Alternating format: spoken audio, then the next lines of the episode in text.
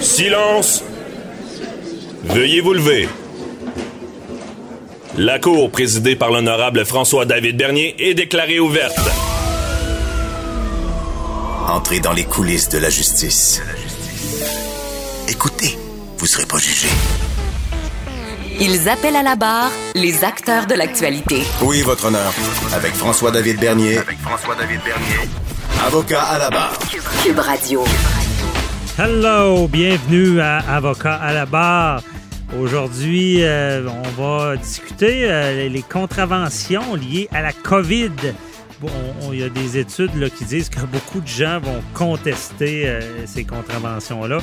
Qu'est-ce qui va leur arriver? Est-ce qu'ils ont une cause? Est-ce qu'on peut se, se, défendre pour respecter les règles sanitaires? On va en parler avec Maître Frédéric Bérard. Ensuite, bon, cette semaine, le, jour du souvenir, on parle un survivant de l'Holocauste, Albert Reyes, qui bon, nous, explique un peu sa vision. bon, le jour du souvenir, faut pas oublier ce qui s'est passé. Des gens qui ont vécu des atrocités de nos jours, ben les gens se plaignent de la pandémie. On parle d'étiquette avant, mais euh, est-ce qu'on est justifié? Est-ce qu'on n'a pas oublié comment on est bien ici? Puis on enchaîne suite à ça avec euh, Elisabeth Garcia, qui c'est un guide qui est lancé pour les immigrants qui sont victimes de la guerre. Encore une fois, on fait le lien. Il y a des gens qui ont vécu euh, bien pire que ce qu'on vit maintenant.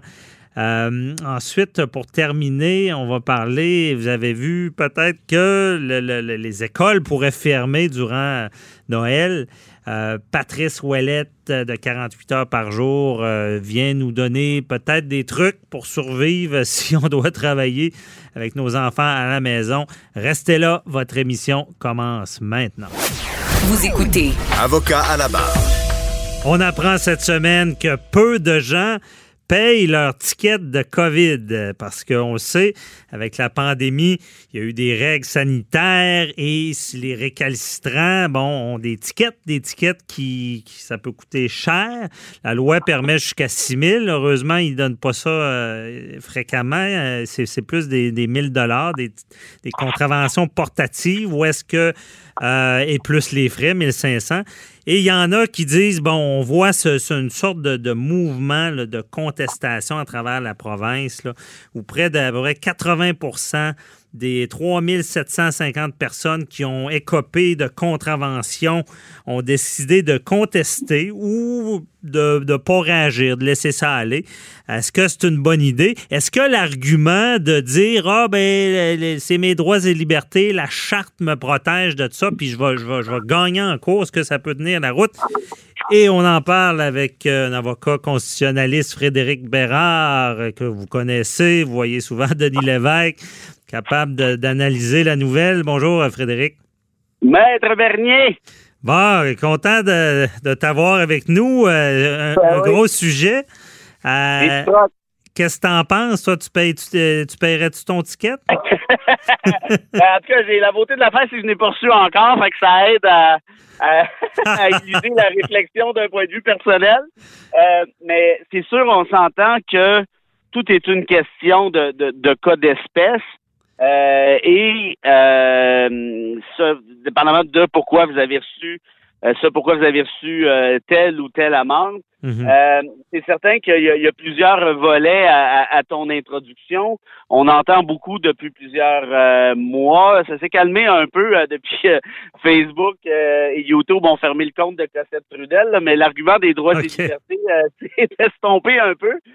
et, et, je pense que, en quelque sorte, c'est pas une une mauvaise affaire parce qu'il y a beaucoup de conneries là, qui se sont dites, euh, comme tu sais, euh, en ce qui a trait euh, aux chartes. Ce qui n'empêche pas, cela dit, la chose suivante, c'est qu'à mon sens, le gouvernement de François Legault, avec évidemment le, le, le, le, docteur Arruda, ont, clairement, je pense, échappé le ballon. dans les premières semaines de la pandémie, de la gestion de la pandémie, en tout cas moi, à titre personnel, et je pense qu'on était plusieurs à, à être euh, dans le même moule. On, lui, on leur a donné une chance assez. Euh, on était plutôt euh. On disait, ben oui, mais il y a personne qui sait comment gérer une pandémie, donc attendons voir. Sauf qu'on a pu constater assez rapidement le flou artistique et, je suis poli là.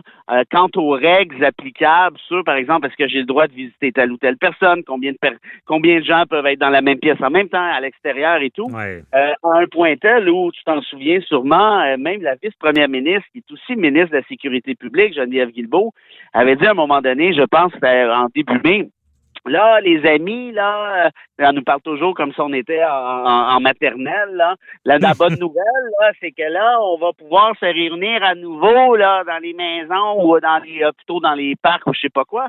Or, j'avais vérifié et, il y avait un décret qui avait été adopté le 20 mars qui disait précisément ce que nous annonçait la vice-première ministre. Ça a toujours été en place pendant ces deux ben, mois-là. Donc, t'as raison. Puis la, blague de ça, moi aussi, j'ai vu ça passer. C'est quand on, a pu se réunir dans notre cour puis on limité le nombre. Là. Ben, avant ça, on pouvait être 50 dans le cours à deux mètres. Puis ils ont, dit ah maintenant on peut se réunir, mais en réalité ils venaient de, de, de, contraindre. on peut se réunir maintenant à 12, les amis. Quelle bonne nouvelle, ouais. Sauf qu'avant hier, on pouvait. Euh, C'est ça. de plus. C'est vrai. Donc, tout ça pour dire que quand la vice-première ministre n'est pas au courant qu'elle a elle-même fait, en tout cas, ou du moins que son gouvernement a adopté un décret, il y a de ça 60 jours, qui est déjà en place à cet effet-là, euh, je trouve ça drôlement inquiétant, à moins évidemment qu'elle se fiche de notre gueule, auquel cas, là, ça, c'est quand même inquiétant aussi, mais pour d'autres raisons. Euh, bref, tout ça pour dire, j'ai pris ce cas d'espèce-là, mais, mais tu auras compris évidemment que euh, ça dépasse l'anecdote dans l'optique où, euh, dans un État de droit, dans une société de droit dans laquelle nous vivons au Québec, ben, une des règles claires, et, puis tu le sais autant que moi, c'est que les normes soient prévisibles. on dit nul n'est censé ignorer la loi, ça c'est bien cute, mais le corollaire de ça, c'est que la loi doit être claire, on doit comprendre ce qui se passe. Et quand des, des juristes et ben, un constitutionnaliste, maintenant c'est ça que je fais dans la vie là, depuis 25-30 ans, est à peu près incapable de comprendre ce que la loi, ce que les décrets nous disent, ben peut-être que c'est pas clair. Et donc, je peux comprendre, moi, la réaction de plusieurs personnes de dire ben je savais pas, j'étais pas au courant, j'ai fouillé, je me suis informé, et les policiers ont pas l'air beaucoup plus au courant non plus. J'avoue, j'avoue. C'est vrai que la, couleur favorite des avocats, c'est le gris, parce que ça crée, ça crée des bon, quand c'est pas blanc, c'est pas noir, ben là, on sait pas trop, ça crée des litiges. Euh, donc, toi, tu interprètes ça comme ça, les gens savent pas sur quel pied danser, puis ils pensent vraiment ben, pouvoir contester. Puis, je vais même aller plus loin que ça. Je pense que les policiers eux-mêmes ne comprennent pas trop ce qui se passe. Et ça, ça fait en sorte qu'il y a une critique qui, qui émane actuellement, puis je pense qu'elle est justifiée. On dit, ouais, mais les policiers émettent pas d'amende, émettent pas de contravention, pas des amendes, des contraventions, euh, donnent des avertissements. Mais oui, mais c'est parce que je suis pas sûr qu'ils sont beaucoup plus au courant que toi et moi comment comment tel ou tel décret doit être appliqué dans telle situation précise. Et ça, ça devient un problème parce que autrement, ça veut dire que l'application de la norme devient arbitraire. Et arbitraire, ça veut dire quoi? Abus. Ça veut dire qu'un policier X va t'en donner un ticket pour ça, puis le policier Y qui est en arrière la cour euh, euh, du voisin, lui, il ne donnera pas parce qu'il n'a pas compris que c'était bon. Et donc, mhm. on arrive à une situation où on a une, une justice qui est nécessairement à géométrie variable. Effectivement, à avocat à la barre, on a eu beaucoup d'appels de gens comme ça qui, avaient eu des contraventions, qui contestaient parce que, bon, exemple, euh, au début, on devait, on se retrouvait à deux mètres, mais le policier disait que c'était pas vraiment deux mètres, puis là, c'était tout, ben toute qu'une interprétation euh, là-dedans. Et c'est vrai que c'est problématique. Puis moi, je le disais aussi au début, euh, peut-être d'avoir réduit le montant d'étiquettes. Il fallait quand même mettre une conséquence. Je pense que c'est de même que ça marche dans la vie. Si tu n'as pas de conséquences, des fois, tu n'as pas de résultat. mais, mais allons dans, le domaine aussi, tu connais beaucoup. Euh, est-ce que pour toi, c'est euh, la, charte, on, atteint la charte avec les masques, avec les, restrictions euh, sanitaires? Est-ce que tu penses que ça pourrait, quelqu'un pourrait tenir la route de dire, ben c'est, ça va à l'encontre de nos droits et libertés? Non, ça, je pense que c'est absolument, euh, et je vais le dire euh, poliment, c'est absolument débile, cette idée-là de, mhm. de penser que des mesures sanitaires peuvent contrevenir à des droits prévus à la charte. Tu sais, le, droit d'infecter les autres, là, ça, ça n'existe pas, ni à la charte québécoise, ni à la charte canadienne. Euh, je comprends qu'il y a des gens qui sont tannés de porter un masque. Moi, je suis dans un procès, ça fait dix jours que je lis le masque à la journée longue. je viens de l'enlever avant de te parler. Moi aussi, je suis tanné mais c'est parce que euh, arrive un moment donné où l'État doit prendre des mesures qui sont exceptionnelles pour lutter contre une pandémie. À savoir si chacune des mesures adoptées euh, est bonne, je ne sais pas, je suis pas scientifique. Euh, mhm. puis rendu là, là, je laisse ça justement aux experts, ce qui n'est pas mon cas. Mais ce que je sais, c'est que dans la charte, la seule droit, la seule liberté qui aurait peut-être pu être invoquée, c'est ce qu'on appelle le droit à la liberté prévu à l'article 7 de la Charte canadienne, en disant ben oui, mais là, vous m'opprimez, euh, vous euh, réprimez euh, mes, mes faits et gestes, et ainsi de suite. Mais de un, dans cette dans cette disposition-là, de manière générale, même quand on n'est pas dans un cas de pandémie, un cas de pandémie, il y a beaucoup de latitude hein, pour le juge. Et là, ici, dans un cas de pandémie, c'est considéré comme aussi grave qu'un cas d'insurrection, par exemple, ou des trucs du genre alors que clairement, clairement que l'État peut prendre des mesures plus musclées, plus draconiennes, qui font peut-être pas notre affaire, mais je vois mal en quoi un juge pourrait invalider quoi que ce soit. La preuve, Maître Bertrand avait instauré un recours, si tu te souviens bien, puis ils ont tiré la plug, ça n'a pas été trop long parce que je pense qu'il a réalisé assez rapidement que tout ça ne tenait pas la route d'un point de vue constitutionnel. Et ce qu'on me dit que Stéphane Blais annonce assez fréquemment qu'il cherche des avocats pour euh, être le, le, fer de lance de son recours, puis tout le monde refuse. On est quand même 28 000 avocats au Québec. euh, pour, rappeler, ben oui, pour rappeler à nos auditeurs, c'est ça, c'est lui qui est initié. Maître Bertrand était là au début, mais c'est, euh, je pense que c'est après un, party de, de, sans masque que Maître Bertrand avait dit ben, je peux, je, veux plus vous représenter, puis ils avaient laissé là. Exact, exact, raison. Mhm.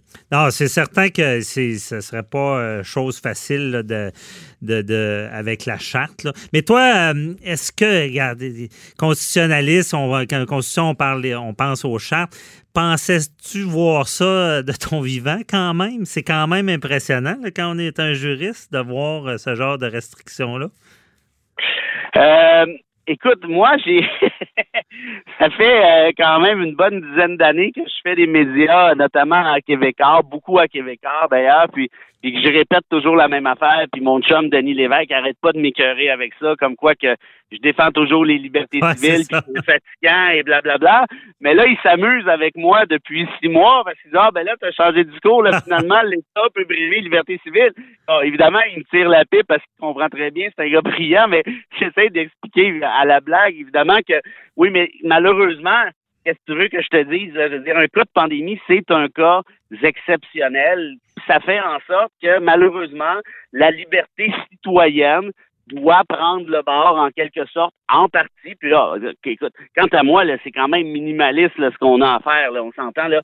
Porter un masque, je le fais, là, puis il euh, y a personne qui est mort encore on au pas envoyé à la guerre, là, ouais. Ben non, ben c'est ça, là. Puis heureusement d'ailleurs, parce que avoir toute la gang qui braille pour le port d'un masque, je te dis, j'irai pas à guerre avec eux autres. ouais, bien dit. ben, non, c'est intéressant. C'est vrai. Puis, il y a même euh, beaucoup de juristes le disent. Euh, c'est les plus grands défenseurs en ce moment sont sur le break à bras, c'est droits et libertés, parce qu'on ah a, on a de la misère à, aller contre la vertu, comme on dit. Euh, mais en tout cas, très intéressant. Puis, Frédéric Bérard, maître Frédéric Bérard. Puis, maître. On, maître. Puis, on va se reparler. on s'est parlé en ronde on va se reparler. Euh, tu, vas nous faire des chroniques un peu plus euh, fréquemment. Fait euh, ben, on se reparle pour un autre dossier. C'est ça, avec grand plaisir. Pour une fois que deux avocats ne se parlent pas par télécopière, ça va avoir un petit bonus. ah, merci, bonne journée.